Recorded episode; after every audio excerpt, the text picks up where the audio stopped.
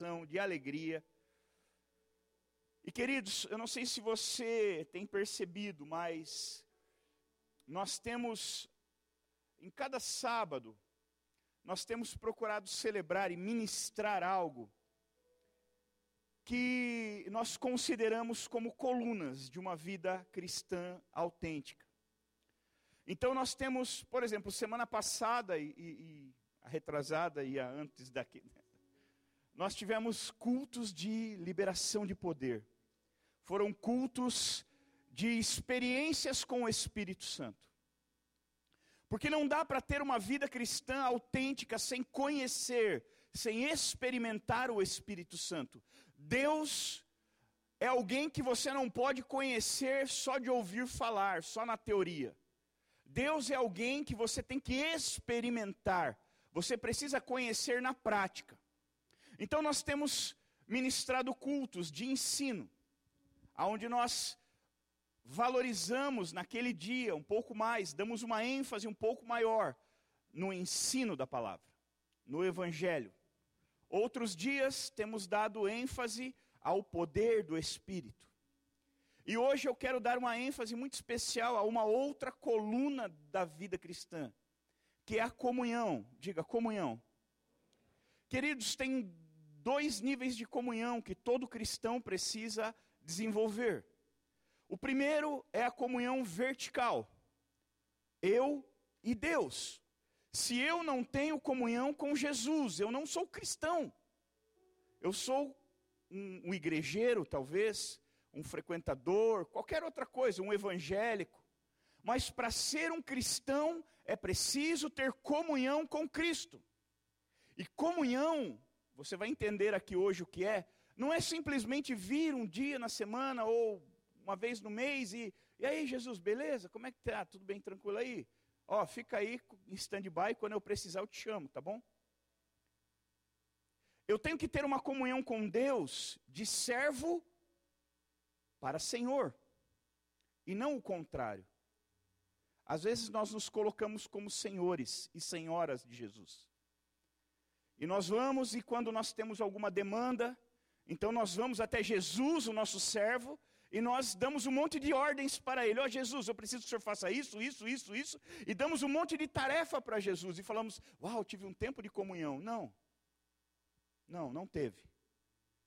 Para eu ter comunhão com Jesus, eu preciso entender quem eu sou e quem Ele é.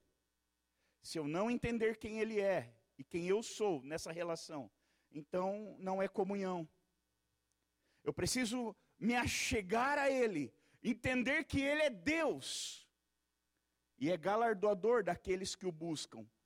Ele é Deus e eu sou servo, e eu vou na presença de Jesus porque eu amo e eu falo: Deus, o que o Senhor quer de mim? Como eu posso te servir? O que eu posso te dar? O que o Senhor quer que eu faça? Quais são as suas expectativas ao meu respeito? E aí, eu, quando eu alinho isso, então eu começo a desenvolver um relacionamento, uma comunhão com Jesus. E depois, eu preciso ter comunhão com os meus irmãos, com a igreja. Jesus não me ilhou no mundo, ele não me colocou aqui, ele não me jogou aqui.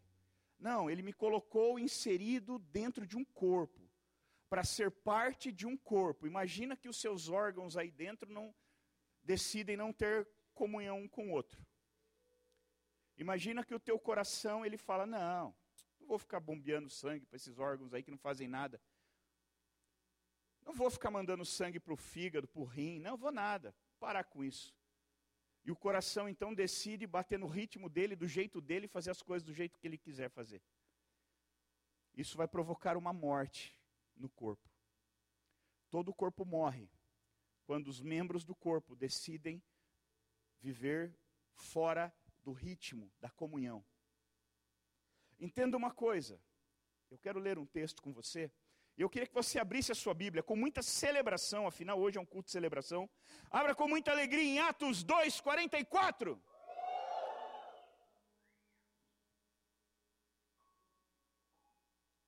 Esse texto ele ensina um pouco sobre a comunhão horizontal. Comunhão vertical é mais fácil entender. Ele é Senhor, você é servo. Só não esqueça isso e se relacione com Ele dessa forma. Vai haver comunhão. Agora, a comunhão horizontal é mais difícil. Porque a gente não tem muita referência de quem é o quê. E lá em Atos 2,44 mostra a igreja vivendo, mostra o corpo funcionando, e mostra eles vivendo juntos e tendo comunhão. E diz assim: todos os que criam mantinham-se unidos. Frise bem isso, diga unidos. Diga unidade. Grave isso. Todos os que criam mantinham-se unidos. E tinham tudo em comum. Vendendo suas propriedades e bens, distribuíam a cada um conforme as suas necessidades. Todos os dias continuavam a reunir-se no pátio do templo. Partiam o pão em suas casas e juntos participavam das refeições com alegria e sinceridade de coração, louvando a Deus e tendo a simpatia de todo o povo. E o Senhor lhes acrescentava todos os dias os que iam sendo salvos. Aqui a Bíblia diz que todos os dias o Senhor acrescentava àquele corpo novos membros. Agora, o que eles faziam? Eles viviam em comunhão. Agora, a comunhão ela tem dois estágios, queridos. Esse viver juntos tem dois estágios. Olha lá, o versículo 44 novamente. Todos os que criam mantinham-se unidos, diga unidade. E tinham tudo em comum, diga comunhão. Mas não é a mesma coisa unidade e comunhão? Esse texto diz que não, porque ele não ia ficar.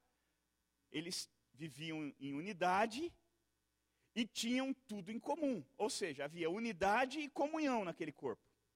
Agora, o que seria unidade? Por exemplo, todos nós aqui estamos em unidade. Estamos unidos em torno do mesmo objetivo. Nós estamos no mesmo lugar, no mesmo horário, com a mesma intenção. Viemos aqui para adorar ao Senhor, para cultuar a Deus. Isso nos põe em unidade. Estarmos no mesmo lugar, no mesmo horário, com o mesmo objetivo. Isso é unidade. É como num estádio de futebol. O time, a torcida vai Corinthians e Palmeiras jogando. A torcida do Corinthians está toda em unidade, tá, todo mundo foi lá naquele mesmo lugar, naquele jogo, torcer pelo mesmo time. E toda a torcida do Palmeiras também está na mesma unidade, chorando e sofrendo com a derrota. Não, brincadeira. Está todo mundo sofrendo junto lá, os palmeirenses. Porque é assim que funciona, eles estão juntos, eles estão unidos. Está todo mundo, se faz gol, todo mundo grita gol. Se toma gol, tudo. Ah! É o mesmo sentimento ali, é, a mesma, é o mesmo objetivo. Isso é unidade. Estar junto revela unidade, não revela comunhão. Fazer a mesma coisa revela unidade, não revela comunhão. Nós estamos todos aqui em unidade, mas não necessariamente em comunhão. Porque a língua portuguesa é complicada, porque uma palavra ela tem dezenas de, de aplicações. Mas comunhão, nesse caso, né, comum. Quando você fala assim, ah, isso aqui é comum, parece assim, é, é sem importância. É, é, algo sem expressão, é comum, é uma coisa qualquer.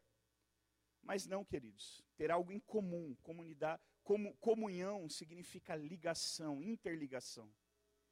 E quando a Bíblia fala que eles estavam juntos, eles estavam unidos, mas eles não estavam só unidos.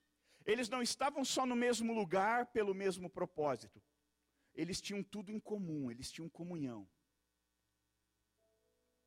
Você está em unidade com todos os que estão aqui. Agora, você conhece a fundo todos os que estão aqui? Você divide a tua vida, os teus sonhos, os teus planos com todos os que estão aqui? Talvez do teu lado tenha alguém que seja parceiro teu, você fala, uau, minha parceira, meu parceiro, meu amigo, minha amiga. Estamos junto aqui, mas do outro lado talvez seja tem alguém que você só vê aqui na igreja, mas você não sabe nem o nome. Ou você não sabe nada sobre essa pessoa. É possível estar em unidade, estar sozinho, sabia? É possível ter solidão na unidade, mas é impossível ter solidão na comunhão. Porque é possível uma pessoa entrar aqui, ficou sabendo que tinha um culto na GP, ele viu lá no Instagram que ia ter um culto, Game Night, ele veio para ver o que está acontecendo, veio na curiosidade, ou veio porque fazia tempo que não vinha e veio para matar a saudade. E a pessoa senta aqui, e ela vem, está no mesmo lugar, no mesmo horário, com o mesmo objetivo. Só que ela se sente solitária, mesmo no meio de uma multidão de jovens como essa. Porque ela está em unidade conosco, mas ela não está em comunhão. E a comunhão, queridos, ela precisa ser promovida. Nesse caso aqui, a igreja estava unida, mas ela também estava em comunhão. A Bíblia diz que eles repartiam o que tinham, a ponto de que e atendiam a necessidade das pessoas. Você só conhece a necessidade de quem você tem comunhão. Quem você só tem unidade, você não, não conhece as necessidades dela, as dificuldades dela. Porque não há ligação. Agora, quando você tem algo em comum, quando você tem uma vida em comum, quando você tem comunhão, então fica fácil você saber. Fica fácil você conhecer quando aquela pessoa não está bem. E é muito difícil num grupo tão grande como esse a gente ter comunhão com todas as pessoas. Mas a gente pode se certificar de que ninguém fique fora da comunhão. Talvez você olha do teu lado e você vê um jovem que está ali, você vê ele todo sábado aqui na igreja, mas você não sabe o nome dele. Você não sabe o nome dela. Ele está aqui todos os dias em unidade com você e você nunca teve comunhão com essa pessoa. Deixa eu te falar, unidade o mundo tem. Comunhão, quase nada. E uma pessoa que entra na igreja e ela recebe a mesma coisa que ela tem lá fora, ela não tem por que estar aqui. Mas quando a pessoa que já está acostumada com unidade chega aqui e encontra mais do que unidade, ela encontra comunhão, isso é incrível, queridos. Eu me lembro um tempo atrás, uns anos atrás, eu nem era da GP ainda, mas eu já observava. E eu lembro do Lucas, quando ele veio do Nordeste, estava aprendendo a falar paulista ainda, tinha um problema com o dialeto. E o Lucas chegou, já tinha as panelinhas, a galerinha, e o Lucas começou, ele veio com uma mentalidade diferente, uma igreja menor, todo mundo se conhecia. Eu, eu observei isso. E o Lucas, ele começou a rebanhar todos aqueles que estavam, aqueles jovens que estavam meio soltos. Aqueles jovens que estavam fora das panelas. E aí, né, Lucão, começou a rebanhar. E umas pérolas, né? O do bem era um desse. O do bem era um jovem fora da panela naquela época. O Gé, Lafayette, quem mais, Lucas? daquela galera. Eu lembro de alguns.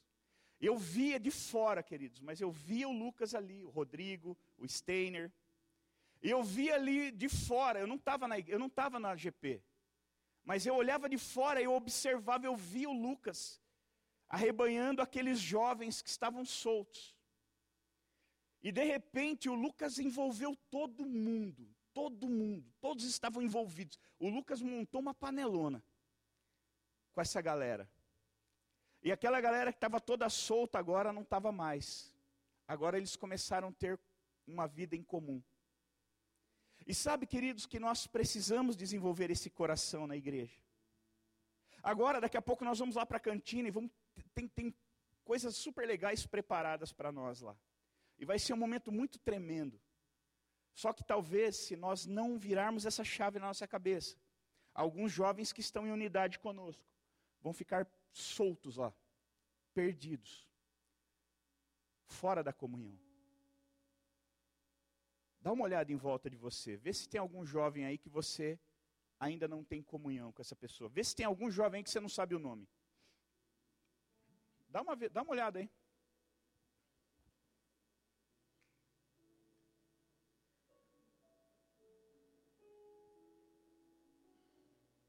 Tem algum jovem aí que você vê você sabe quem é, mas você não sabe nem o nome dessa pessoa.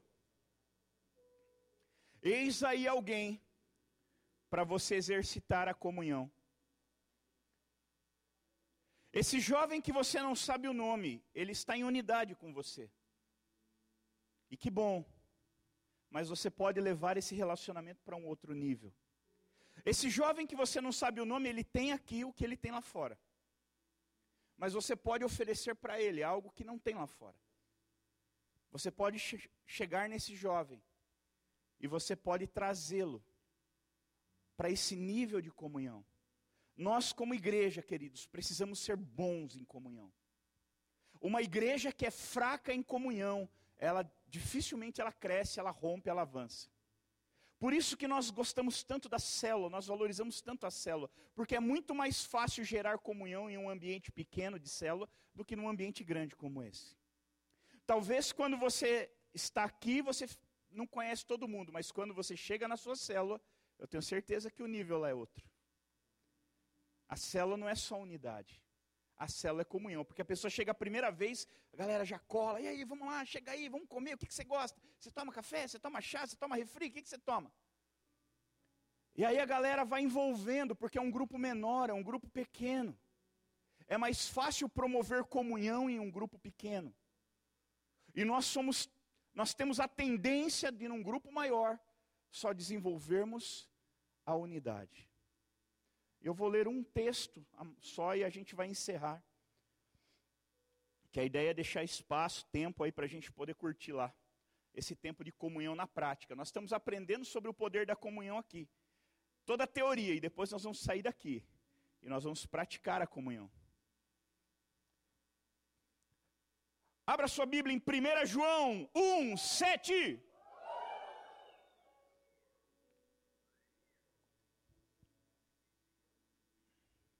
1 João 1, 7. Mas, se vivemos na luz, como Deus na luz está, temos comunhão uns com os outros, e o sangue de Jesus, o seu Filho, nos purifica de todo o pecado. Lá no texto de Atos que nós lemos, nós vimos uma igreja que vivia em, comunhão e Deus se agradava tanto deles que acrescentava todos os dias aqueles que iam sendo salvos. Uma igreja falou assim, mas o que? A, a galera se, a, se aproximava deles por causa dos sinais, dos milagres, dos prodígios? Não. Por causa da comunhão que eles tinham. Eles viviam em comunhão e aquilo agradava a Deus. E quando Deus se agrada de algo, Deus prospera, Deus abençoa. E Deus os prosperava, os abençoava pela maneira como eles viviam, pelo jeito como eles se relacionavam. E aqui esse texto, ele diz que se nós vivemos na luz de verdade, como Deus na luz está, no padrão dele, então nós temos comunhão uns com os outros. Comunhão é tão difícil porque só quem vive na luz consegue fazer, consegue viver. Por que que a maioria da, do mundo, da sociedade, tem dificuldade de viver em comunhão, porque a comunhão, ela, ela, ela precisa ter luz, precisa ser entre os que vivem na luz. Aqueles que vivem na luz, como Deus na luz está, esse tem comunhão. Olha, eu vou ler de novo. Mas se vivemos na luz, como Deus na luz está, temos comunhão uns com os outros.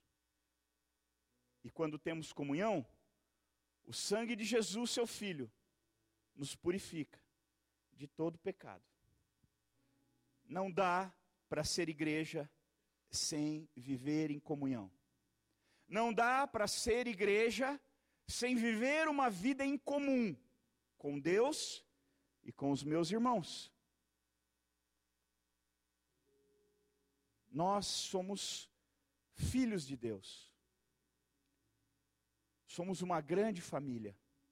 Por isso, queridos, que a gente tem que levar tanto tão a sério a igreja. Eu vejo algumas pessoas levando tão de qualquer jeito a igreja. Hoje está aqui, amanhã está lá, depois está lá, depois está fora, aí não sei o quê, depois volta, depois vai, depois vem, depois fica, depois sai.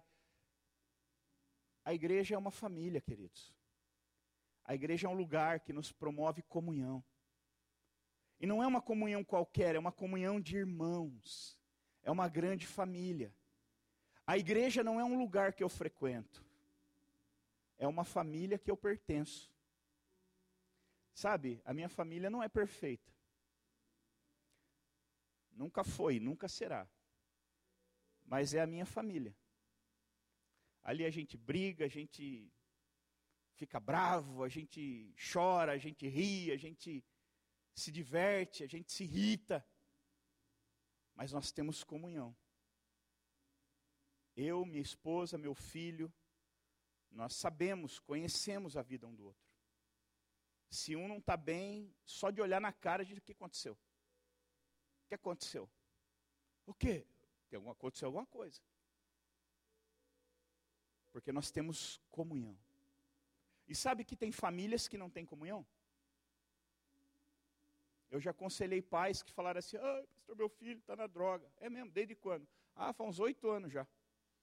E agora que você percebeu, minha linda? Agora que você percebeu, meu lindão? Você não olhava para o teu filho, você não via que ele chegava lá todo noiado? Agora que você oito anos para você olhar para o teu filho e perceber que ele está na droga, coisa é essa? Porque existem famílias que não têm comunhão, nem entre pais e filhos, cônjuges, esposa e marido. Comunhão não é algo tão fácil e tão simples como parece, queridos. É difícil até nos, nos núcleos familiares mais próximos. Por isso que ela não vai acontecer naturalmente. A comunhão dificilmente acontece naturalmente. A comunhão precisa ser promovida. E eu e você precisamos ser promotores de comunhão. Eu preciso olhar e enxergar aquele irmão, aquela irmã que está fora da comunhão, e eu tenho que ir lá e trazê-lo para a comunhão, convidá-la para a comunhão, chamá-la para a comunhão. Eu tenho essa responsabilidade. Talvez ela não esteja bem, eu vou falar uma coisa: tem gente que tem facilidade de ser de, de se enturmar com outras pessoas. Mas tem gente que tem uma dificuldade imensa. Talvez você olhe para você e fale, ah, mas isso é moleza. É moleza para você. Por causa do teu temperamento. Mas as pessoas não são iguais. Procure os que não são iguais a você. Procure os que têm uma dificuldade de se enturmar. Perceba, nós vamos estar lá do lado, brincando, curtindo. Perceba quem não vai, quem está solto. Você está na luz. Faça o que os filhos da luz fazem. Vá até essa pessoa. Chame ela. Convide-a para estar com você. Deixa eu te falar. Talvez pessoas que são amigos próximos seus hoje, amigas próximas hoje, há um ano atrás não tinham comunhão com você. Talvez tinham pessoas que viviam em unidade com você, que você via aqui na igreja, mas você não tinha comunhão. E um dia você desenvolveu comunhão com essas pessoas e hoje são amigos chegados, pessoas próximas que você ama de todo o teu coração. Quando você não vive em comunhão, você está perdendo. Pensa nesse amigo, nessa amiga, que há um ano atrás você não conhecia e que hoje é tão próximo. Se você não tivesse trazido essa pessoa para o nível de comunhão, você estaria perdendo a amizade de uma pessoa incrível. E tem muitas pessoas incríveis que você está perdendo a amizade delas por não ter comunhão com elas. Tem problema ter panela? Nenhum. Pode ter panela. O problema é quando a panela tem tampa. Panela, quanto maior, melhor, queridos. Tem que ter panela. Só não pode tampar. A panela tem que estar aberta. Quem quiser sair, pode sair, mas quem quiser entrar, é bem-vindo para entrar. Agora, quando fecha só os. Não, é nós aqui. Ninguém entra. É, vai estragar. Não, não estraga, querido. Comunhão nunca estraga. Cada um que entra só acrescenta. Só deixa a panela mais legal. Só deixa a coisa mais gostosa. Se coloque de pé, por favor. Eu queria fazer uma dinâmica agora.